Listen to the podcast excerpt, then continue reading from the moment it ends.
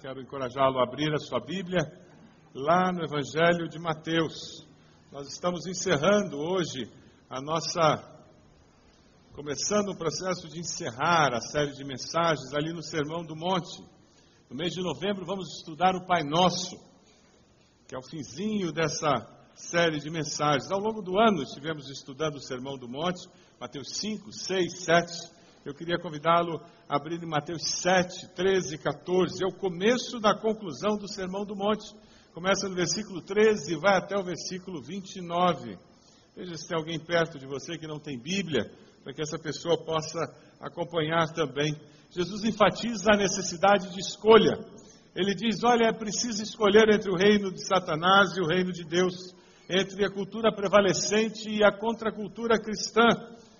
John Stott fala sobre esse trecho das Escrituras, dizendo: Jesus continua com a sua apresentação de alternativas, descrevendo os dois caminhos, o largo e o estreito, os dois mestres, o falso e o verdadeiro, os dois apelos, palavras e atos. E finalmente ele conclui o encerramento do Sermão do Monte falando sobre os dois fundamentos, areia e rocha.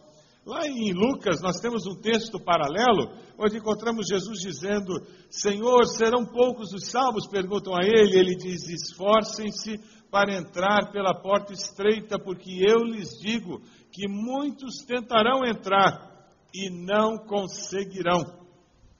Jesus está dizendo: O meu sermão está acabando. Agora vocês precisam perguntar a vocês mesmos: O que eu farei com tudo isso? Qual será a minha resposta? Jesus faz uma apresentação de escolha inevitável. Não tem como nós ficarmos com as nossas respostas confortáveis. Precisamos responder. Qual será a sua resposta? É a pergunta dessa noite.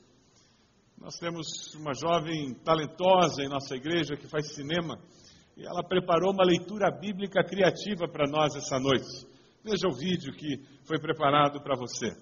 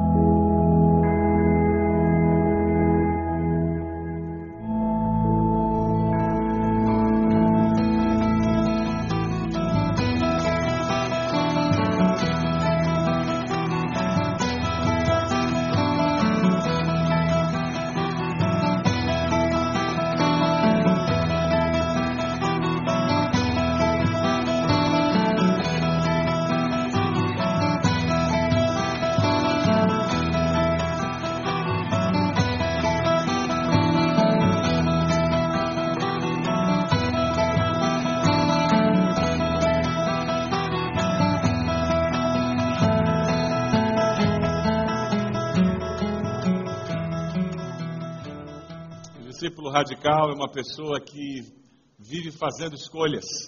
E todos nós, na vida adulta, somos desafiados a fazer escolhas.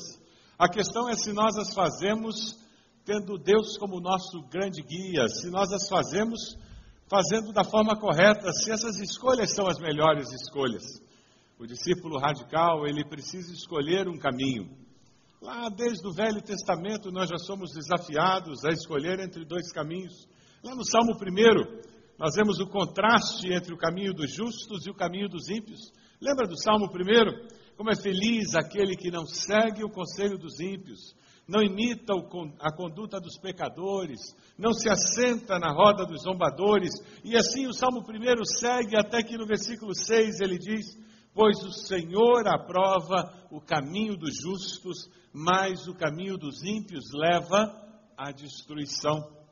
Jesus fala que um dos caminhos é fácil, é amplo. A palavra amplo, que é traduzida, ela tem o significado de largo, espaçoso e confortável. É um caminho que não tem limites para o pensamento, para a conduta. Há muito lugar nele para a diversidade de opiniões, frouxidão moral, é o caminho da tolerância e da permissividade é, é, o caminho que os viajantes simplesmente seguem as suas próprias inclinações, desejos do coração. Porque é um caminho em que todos podem fazer o que quer, ninguém pode aprofundar muito os seus pensamentos e convicções para não ser uma pessoa inconveniente. É o caminho do politicamente correto. Todos vivem na superficialidade, porque ninguém pode ter alguma opinião muito clara, porque senão você está julgando o outro. Já ouviu essa postura? Essa é a sociedade onde nós estamos. Nos tornamos pessoas superficiais porque senão somos considerados intolerantes. Se você diz que tem uma opinião clara sobre algum assunto, você é intolerante, você é radical. Porque todos têm a sua verdade, todos têm direito de estar certo, embora sejam completamente diferentes as posições, mas todos são certos e todas as verdades são verdadeiras. Não é assim que a nossa sociedade procura construir a sua vida? Esse é o caminho largo. O caminho largo cria, alimenta superficialidade, egoísmo, hipocrisia, uma religião vazia em que todas as religiões levam a Deus, todas as religiões são verdadeiras, todas as fés são corretas, porque se não, se não prejudica, então o que, que tem, né? Não faz mal.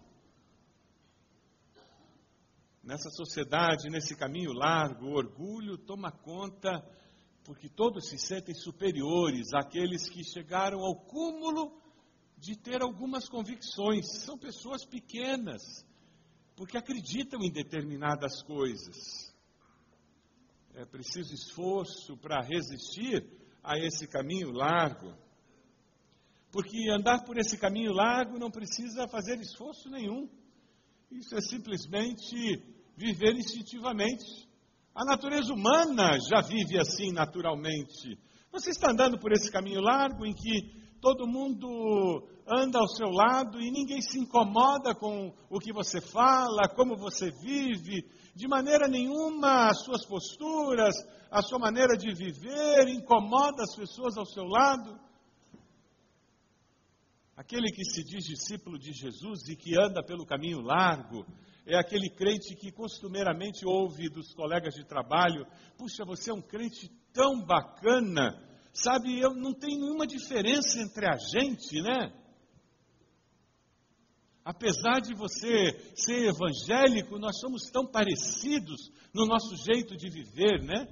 Isso é o caos na vida de qualquer discípulo de Jesus. Quando não existe diferença entre aquele que é o sal da terra e a luz do mundo e aquele que vive nas trevas sem Deus. Muitos entram por esse caminho se dizendo discípulos de Jesus, e na realidade estão se enganando, porque o que Jesus fala no final do Sermão do Monte, quando ele termina de descrever como seria aquele discípulo dele, aquele que viveria no reino de Deus, e ele diz: Olha, tem um caminho que é apertado e é por esse que vocês precisam andar. São caminhos, esse caminho apertado é o caminho que tem limites claramente demarcados. John Stott faz uma afirmação preciosa com relação a esse caminho. Eu queria compartilhar com vocês. Ele diz: a sua estreiteza desse caminho se deve a uma coisa chamada revelação divina, que restringe os peregrinos às fronteiras do que Deus tem revelado nas Escrituras, como bom e verdadeiro. Ora, por causa dessa revelação de Deus, então eu começo a ter convicções começam a existir verdades que são absolutas para mim. Isso é uma ironia para a sociedade onde vivemos. Imagina que existem verdades absolutas. Deus é bom, sempre é bom. Você acredita nisso? Diga amém. Você tem um problema então. Se Deus é bom, por que, que tem guerra? E essa sociedade não consegue lidar com isso.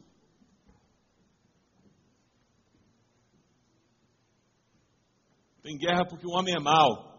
Na sua essência, a Bíblia diz isso. Isso é outra verdade absoluta. Até aquela tia boazinha que não faz mal por uma mosca. Mas ela é má na essência. E teve um dia que ela quis chutar o cachorro. Pode não ter chutado, mas ela quis. Teve um dia que ela quis chutar o marido. Pode não ter chutado, mas ela quis. Crisóstomo diz que o caminho difícil, estreito de Cristo deve ser acolhido por nós como um jugo suave e fardo leve. Amar inimigos é fácil, dar a outra face é fácil, abençoar os que amaldiçoam é fácil, perdoar os que ofendem é natural para nós, resistir ao diabo é natural para você, obedecer essas orientações, a, não, a gente não faz isso instintivamente. Jesus acaba de falar sobre tudo isso no Sermão do Monte, e ele diz: Isso tudo acontece porque você decide andar pelo caminho estreito. Você não é honesto porque você é bom, você é honesto porque você decide ser honesto. E quando você tiver oportunidade de roubar, de mentir, você vai decidir continuar abraçando esse valor. E o poder de Deus vai revestir você da capacidade para honrar esse compromisso. Isso é andar pelo caminho estreito. Mas isso começa numa decisão. Jesus disse: Eu sou o caminho, a verdade e a vida. Ninguém vem ao Pai a não ser por mim. Ele não disse eu sou um dos caminhos, uma das verdades. Ele disse eu sou o caminho, a verdade, artigo definido. Não existem várias verdades nessa vida, só existe uma verdade. Quando nós escolhemos Jesus como Senhor e Salvador, nós começamos a colher o benefício na nossa vida da liberdade que a verdade traz.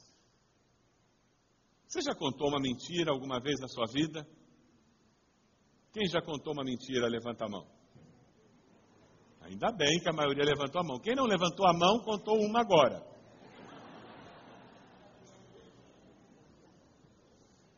Quando eu estou evangelizando e eu encontro uma pessoa que tem dificuldade de reconhecer que ela é pecadora, eu normalmente vou por esse caminho.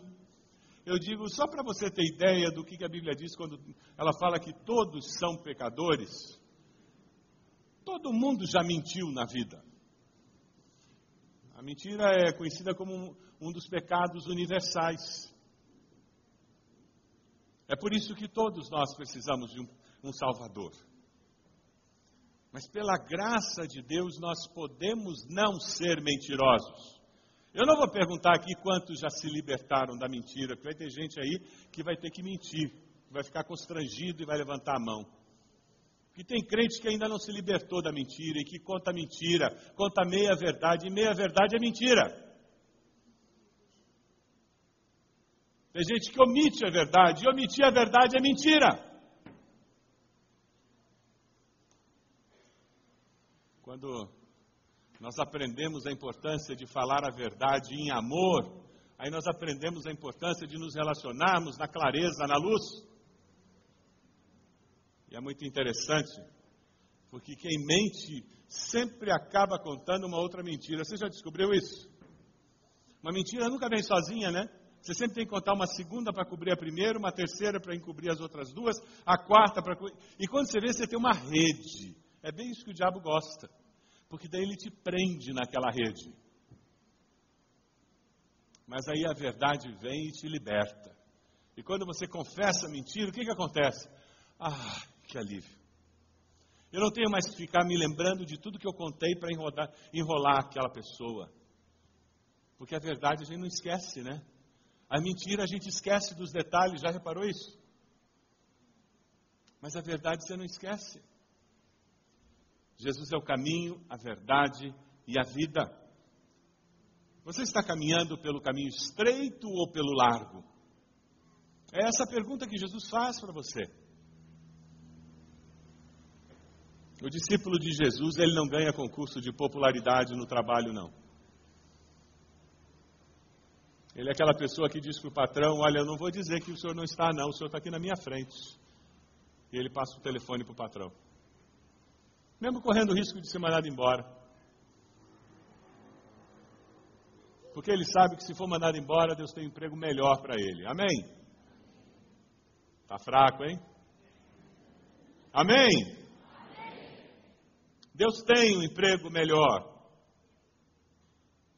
Deus sempre tem o melhor para nós, honrando aquele que é fiel, sempre. Sabe, o discípulo radical é aquele que anda no caminho estreito, escolhe uma porta, mas ele escolhe a porta que é estreita, porque tem duas portas, é o que Jesus fala. Tem uma porta larga e uma porta estreita. É interessante porque nesse processo de porta, ele fala sobre buscar a porta estreita. É interessante isso. Eu fiquei pensando nessa história de porta, me veio à mente alguma coisa que eu achei muito interessante. Você já tentou passar por uma porta carregado de malas? Já tentou? Aquela que você chega em casa de viagem, você tenta entrar no elevador, cheio de malas, você consegue?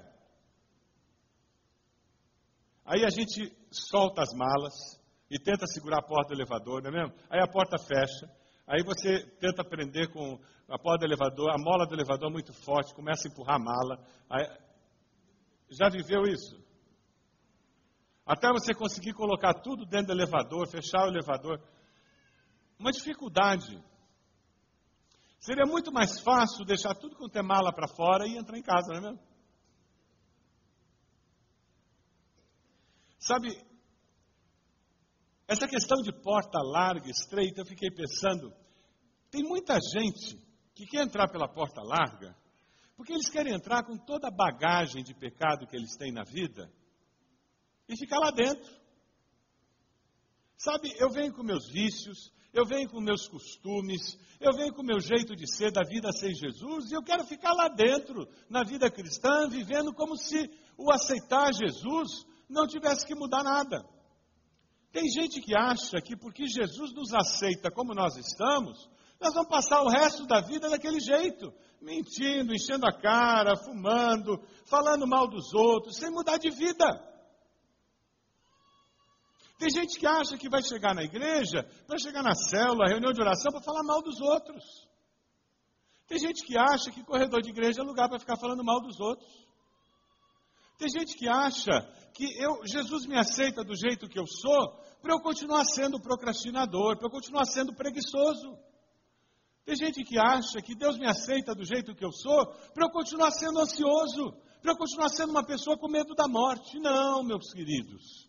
A Bíblia diz sim: vinde a mim, todos vós que estáis cansados e oprimidos. Jesus, sim, ele nos aceita do jeito que nós estamos, mas eu tenho boas novas. Ele nos aceita do jeito que nós estamos, mas para fazer uma revolução na nossa vida, amém? É para mudar. Vira para a pessoa do lado e diz assim: muda de vida, muda de vida. É para mudar, é para viver diferente. O, o que eu vivo hoje, eu tenho que viver diferente amanhã.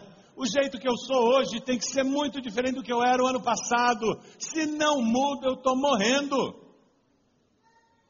Sabe, eu venho com aquela bagagem. Ah, eu sou uma pessoa ressentida. Comigo é assim, pagou, levou. Bateu, levou. E ninguém me faz de bobo, não.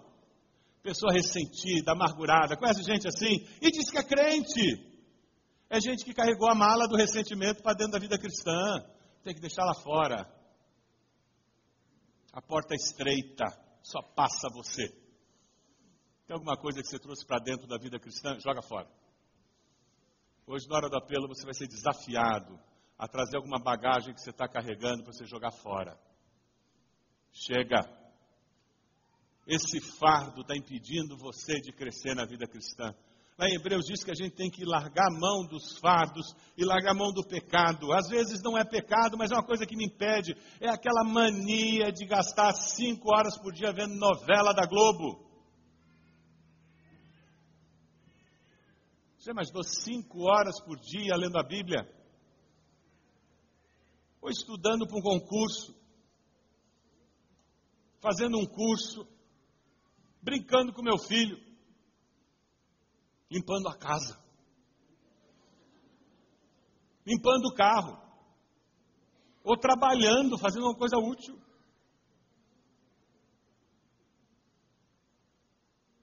Tem algumas novelas que não tem problema de ver. Mas, gente, cinco horas. Tem gente que vê das cinco, das quatro, das três, das oito, das nove. Sabe, o interessante da coisa é a dependência. Tem gente que assiste cinco filmes por final de semana. Não estou mentindo. E tem gente aí que já está se encolhendo na cadeira. Dez horas! Faz a conta do que dá para fazer em dez horas. Não tem nada contra assistir filme. E videogame, a moçada lá. Quantas horas na internet? Por dia?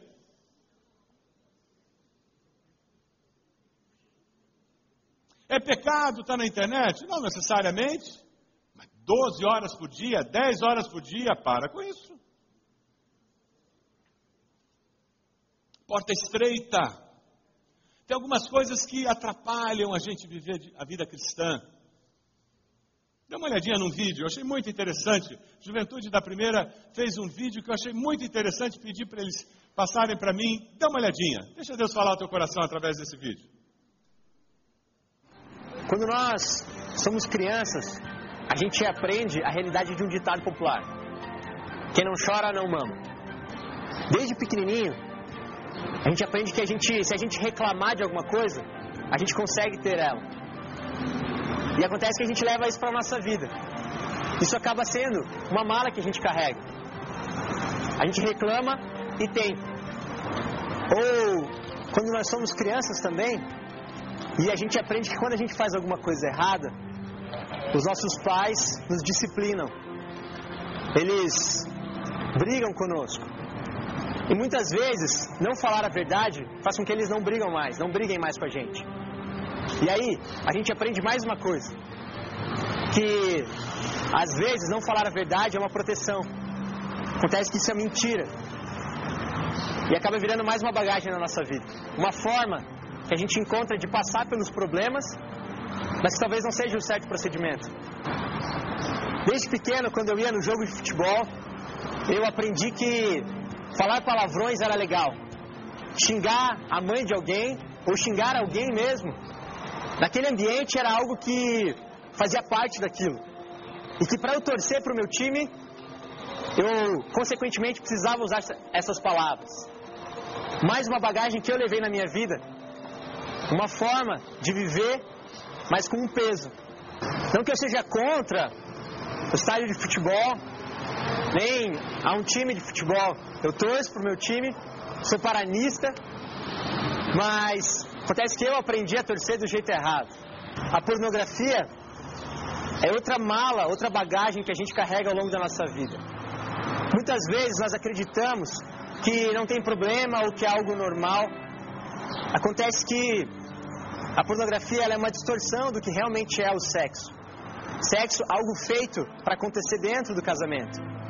E o que acontece quando nós procuramos na TV, nas revistas ou mesmo na internet, não é a realidade do sexo.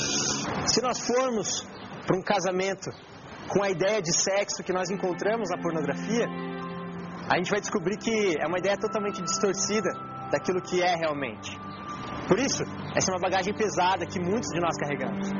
Existem várias outras bagagens que são específicas das nossas vidas. Eu garanto que você também tem uma bagagem que você carrega ou carregou durante a sua vida a partir de um devido momento. E você pode dar nome a essa bagagem.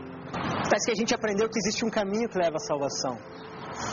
A Bíblia vai dizer que estreita é a porta e apertado é o caminho que leva até essa salvação. A gente falou aqui sobre pecados, bagagens que a gente leva durante a nossa vida. Acontece que Jesus, ele já morreu pelas nossas vidas e já carregou sobre si todas essas bagagens. E quando a gente chega diante dessa porta, o que a gente tem que fazer é entregar tudo isso nas mãos dele. É reconhecer que a morte dele é suficiente para as nossas vidas. E aí sim, viver na liberdade que Deus nos dá.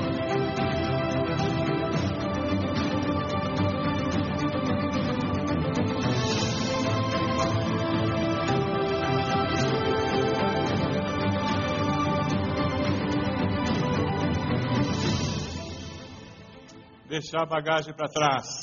Deixar a bagagem para trás. Se alguém está em Cristo, é nova criatura, as coisas velhas já passaram, eis que tudo se fez novo, vida nova.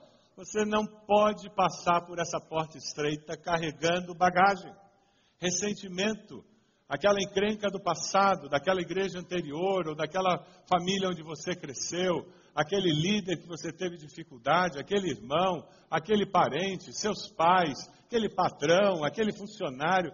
Deixa tudo aos pés da cruz e siga, prossiga para o alvo, para o prêmio soberano, aquele prêmio que o Senhor tem para você. Olhe para Jesus, prossiga.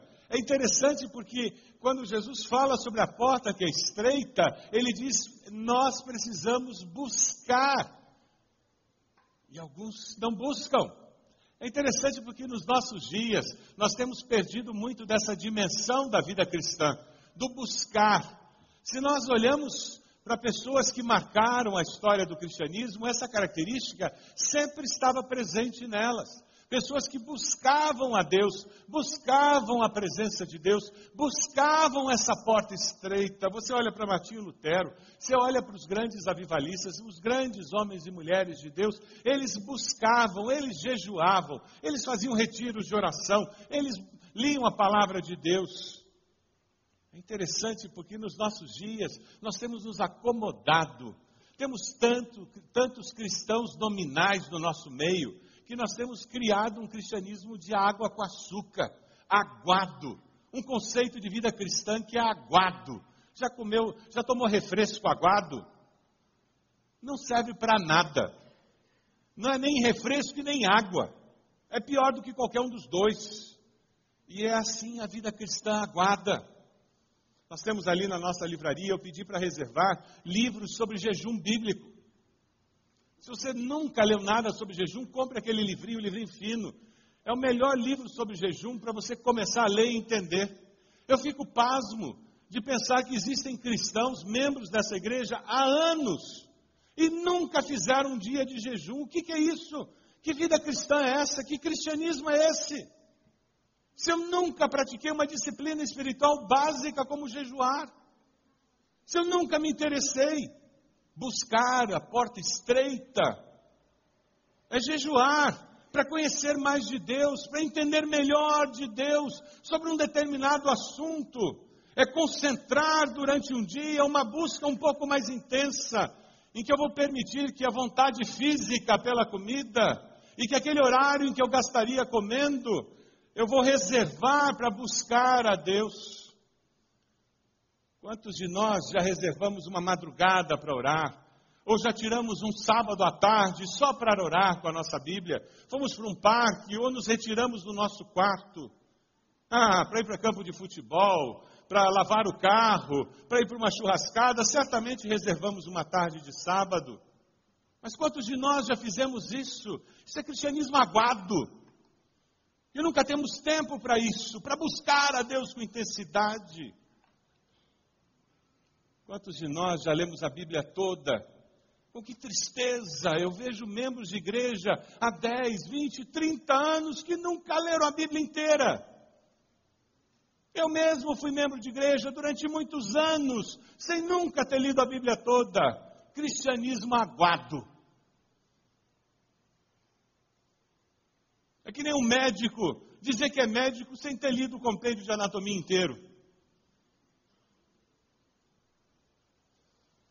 Quem sabe você vai sair desse culto dizendo: 2013 vai ser o ano que eu vou ler a Bíblia inteira. E você começa agora em outubro, para ter três meses de vantagem. Sabe, irmãos, vai precisar ter um câncer para você orar com mais vontade? Vai precisar ter um acidente, a morte de alguém para você orar com mais vontade? Você vai precisar ter uma falência para orar com mais vontade, é isso? Ou será que você pode buscar a porta estreita, simplesmente porque Deus merece isso. No final do Sermão do Monte, a palavra de Jesus é dura, mas é palavra de despertamento espiritual. É palavra para saculejar os alicerces. E se você está se sentindo saculejado, meu irmão, é porque a palavra de Deus é essa palavra do Senhor é que nós temos que buscá-lo com intensidade. Sabe por quê? Jesus disse: Eu sou a porta, quem entra por mim será salvo. Será que nós estamos entrando pela porta mesmo? A porta estreita? Estamos buscando essa porta que leva à salvação? Vamos ler juntos um texto em que Jesus fala sobre o buscar a porta estreita e sobre essa vida com Ele. Vamos ler juntos? Então Jesus disse aos seus discípulos: Se alguém quiser acompanhar-me, negue-se a si mesmo, tome a sua cruz e siga-me. Pois quem quiser salvar a sua vida, a perderá, mas quem perder a sua vida por minha causa, a encontrará. Pois que adiantará o homem ganhar o mundo inteiro e perder a sua alma? Ou o que o homem poderá dar em troca de sua alma? Jesus está falando sobre encontrar uma vida verdadeira. E é sobre isso que ele está falando essa noite. Sobre nós buscarmos a porta estreita. Sabe por quê? Porque o destino eterno, o nosso destino eterno, está vinculado à porta que nós escolhemos. O discípulo radical, ele está escolhendo também o seu destino. O Salmo 1 nos fala sobre dois destinos tudo que ele faz prospera, e aquele destino dos ímpios leva aqueles homens à sua destruição. Moisés nos fala sobre vida, sobre esperança para nós e para nossos filhos. Vamos ler juntos esse texto de Moisés, lá em Deuteronômio? Vejam que hoje ponho diante de vocês vida e prosperidade, ou morte e destruição. Agora escolham a vida para que vocês e os seus filhos vivam. Diga para a pessoa do lado: escolhe a vida. Escolhe a vida, o caminho estreito, porque senão o final é destruição. E destruição é exatamente o contrário do que Deus quer. Deus não quer destruição. É o oposto do Criador. O Criador criou vida. O Criador nos criou para viver e não para morrer. O Criador nos criou para viver e não para morrer. Destruição é caótico. Você consegue imaginar tudo de bom que Deus criou sendo destruído? Você consegue imaginar o inferno, o lugar onde amor e beleza é destruído? Onde o encanto, a verdade desaparece? Aonde a alegria desaparece? Aonde paz e esperança não existem? Para sempre tudo que foi criado de belo nesse mundo é destruído. Isso é um futuro terrível demais para se contemplar sem lágrimas. O caminho espaçoso, a porta ampla, o caminho da destruição é um caminho suicida. Você conhece alguém que conhece o Evangelho, que vai na célula, que vem nos cultos, mas que não se posiciona por Jesus, não assume um compromisso por Jesus? que fica sempre ali no politicamente correto, mas não assume um compromisso sério com Cristo Jesus, com o Evangelho, conhece? Essa pessoa já tomou uma decisão. Nós temos a tendência de achar que essa pessoa ainda não tomou uma decisão, não é verdade? Não decidir é decidir. Martin Lloyd Jones faz uma observação que eu acho muito interessante. Ele diz que o caminho espaçoso é o caminho do suicida. É suicídio espiritual. Quem não decide está decidindo suicidar-se espiritualmente. Porque está decidido não receber a vida espiritual que há em Cristo Jesus. Nós não estamos mais acostumados a ouvir isso, não é verdade? Nós não estamos mais acostumados a ouvir palavras como céu e inferno, não é verdade? Não é politicamente correto falar em inferno nos nossos dias. Mas quando Jesus fala sobre os dois caminhos, é disso que ele está falando.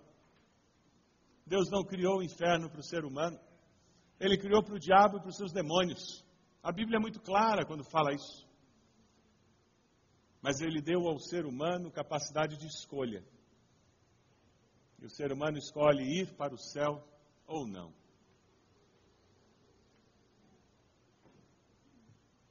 Qual é a sua escolha? O destino final, o sonho de Deus é que todos nós estejamos no céu com Ele. O destino do sonho de Deus é que nós estejamos na vida eterna com Ele. Eu queria fazer um exercício com você. Você me permite?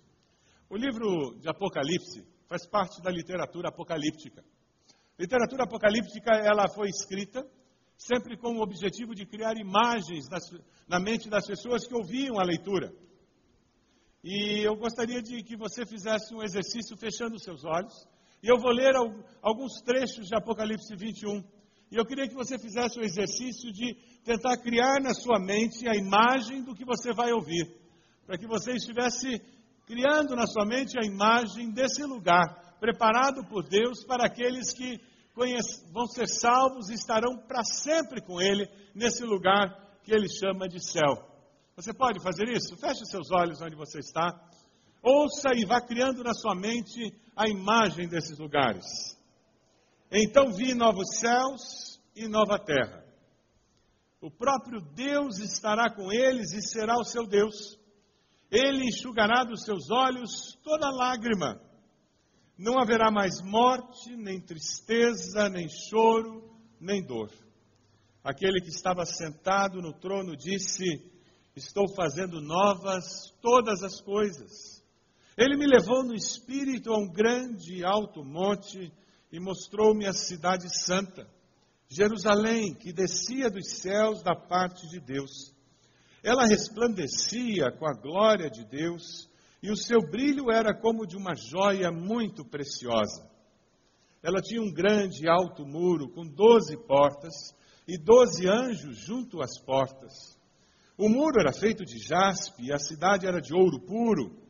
Os fundamentos dos muros da cidade eram ornamentados com toda sorte de pedras preciosas. As doze portas eram doze pérolas, cada porta feita de uma pérola diferente. A, a rua principal da cidade era de ouro puro. Eu não vi templo algum na cidade pois o Senhor Deus Todo-Poderoso e o Cordeiro são o seu templo. A cidade não precisa de sol nem de lua para brilharem sobre ela, pois a glória de Deus a ilumina, e o Cordeiro é a sua candeia.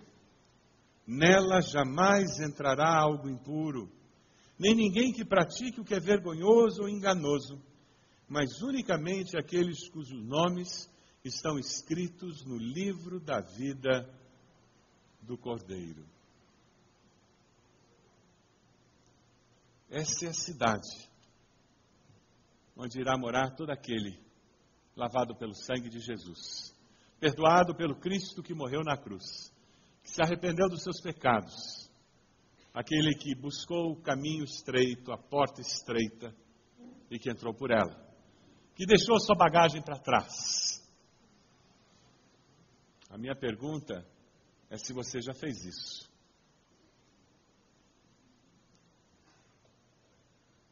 Um dos comentaristas que eu lia fez um comentário muito interessante. Ele disse que nós que escolhemos um dia entrar pela porta estreita e estamos buscando caminhar a cada dia com esse Cristo, deveríamos todos os dias pela manhã fazer uma oração ao acordar. Eu achei muito interessante e eu trouxe a oração para compartilhar com vocês.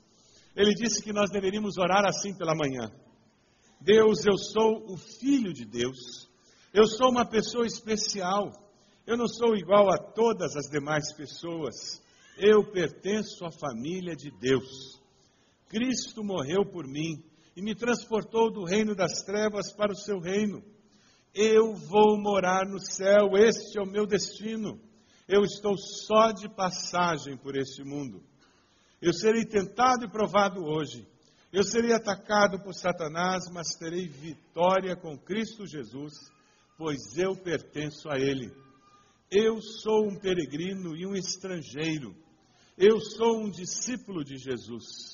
Eu me comprometo a seguir Jesus durante todo o dia de hoje e em todos os momentos da minha vida. Não é uma boa oração para se fazer todos os dias pela manhã? Uma oração que coloca você centrado na atitude certa. Como enfrentar aquele dia? Martin Lloyd Jones, ele fala sobre esse evangelho, esse evangelho da porta estreita, do caminho estreito, e ele diz: o evangelho é essencialmente algo que vem a nós e demanda o controle das nossas vidas. Tão simples quanto isso. O Evangelho de Jesus vem até mim e você e diz: Eu quero o controle da sua vida.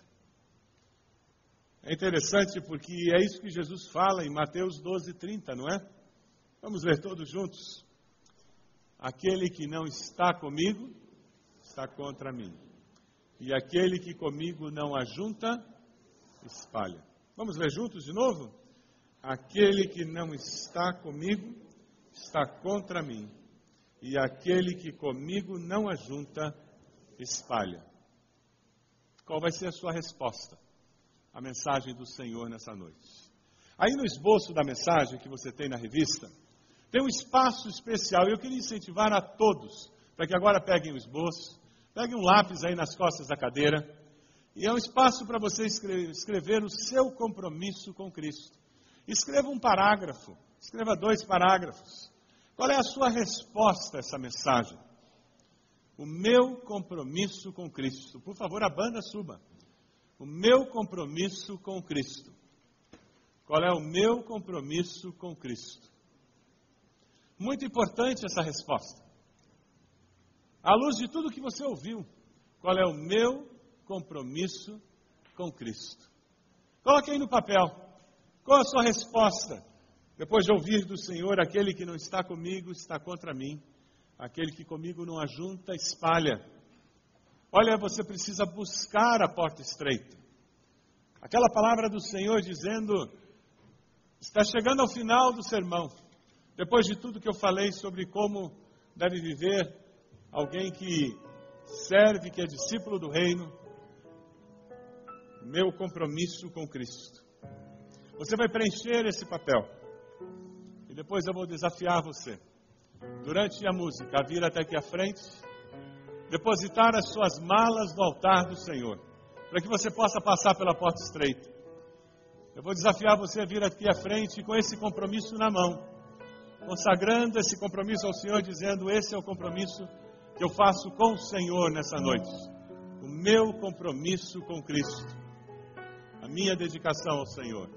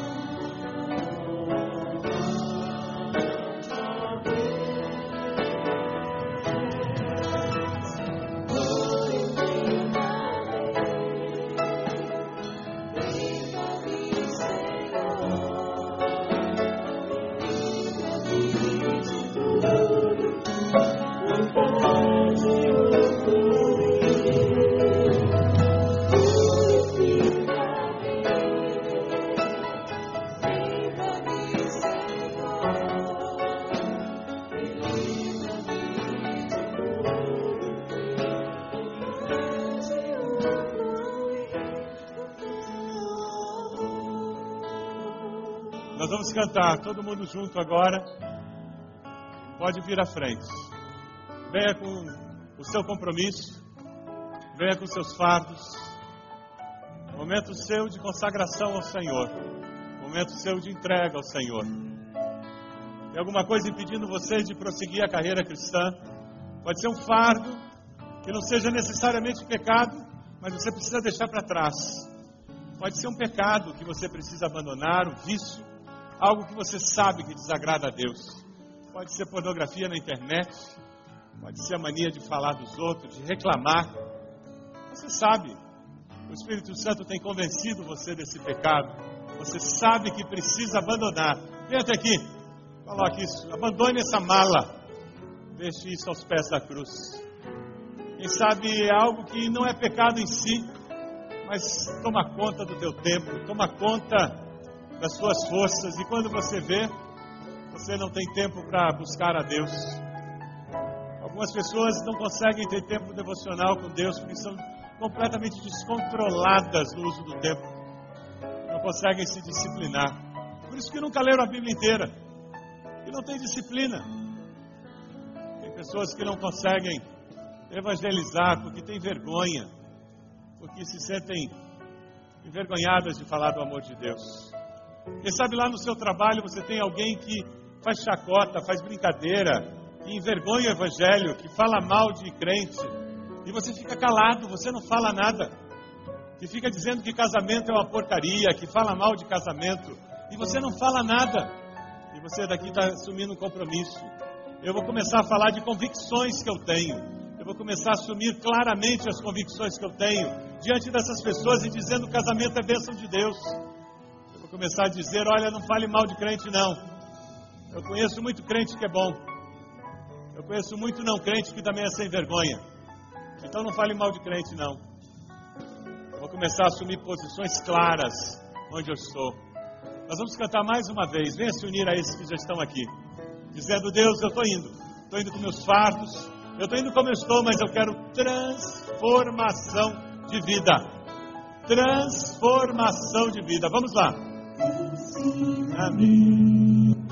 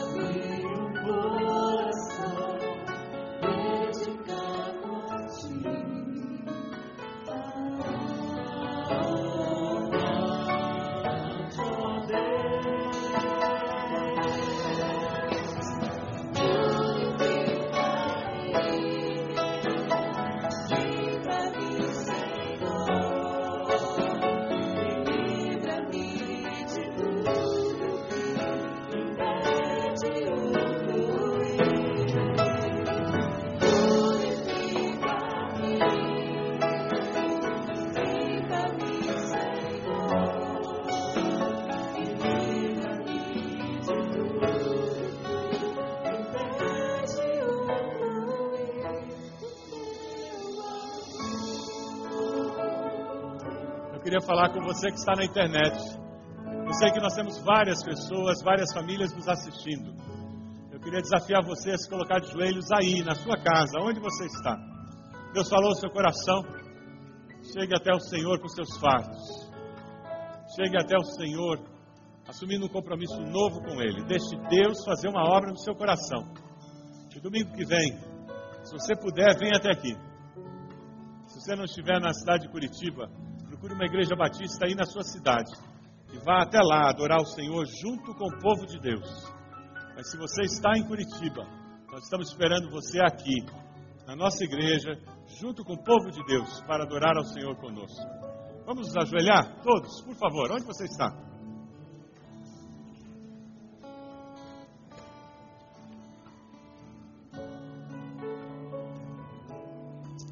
Pai de amor, nós estamos de joelhos pedindo perdão ao Senhor. Porque tantas vezes o nosso cristianismo é tão aguado, Senhor, é tão inconsequente. Nós cedemos à superficialidade dos nossos dias. Ó Deus, quando ouvimos notícias como essas lá de Cuba, pessoas que com tanta privação, pessoas que enfrentam tantas dificuldades para seguirem ao Senhor e com tanto compromisso e dedicação servem ao Senhor. Nós somos desafiados a renovar o nosso compromisso contigo. Quando lemos a tua palavra e vemos dos lábios do Senhor Jesus um desafio como esse, ó Deus, nós não podemos ficar indiferentes. E é isso que nós estamos fazendo agora de joelhos. É isso que o teu povo está fazendo aqui à frente, Senhor, dizendo: Nós estamos negando a nós mesmos. Nós estamos tomando a cruz do testemunho cristão, da identificação com Cristo e seguindo ao Senhor.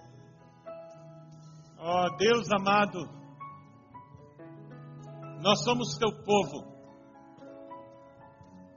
Pedimos que o Senhor faça uma obra completa em nós obra de transformação, de regeneração. Ó Deus, nós queremos ser mais parecidos com Jesus a cada dia. Queremos ser menos parecidos conosco mesmos e mais parecidos com Jesus a cada dia. Deus amado, Abençoa teus filhos que estão aqui, Senhor. O Senhor conhece a decisão de cada um deles. E pedimos que o teu Santo Espírito dê a vitória de uma forma tão nítida que a glória do Senhor se manifeste. Ó Deus amado, pedimos que o Senhor nos leve com essa certeza de que o Senhor é por nós que o teu Santo Espírito nos console, nos dê ousadia para viver a fé cristã. Que a graça do Senhor Jesus nos acompanhe, o teu amor nos abrace a cada dia nessa semana. E faça isso conosco e com todo o teu povo espalhado na face da terra, hoje e sempre. Amém, Senhor. Amém.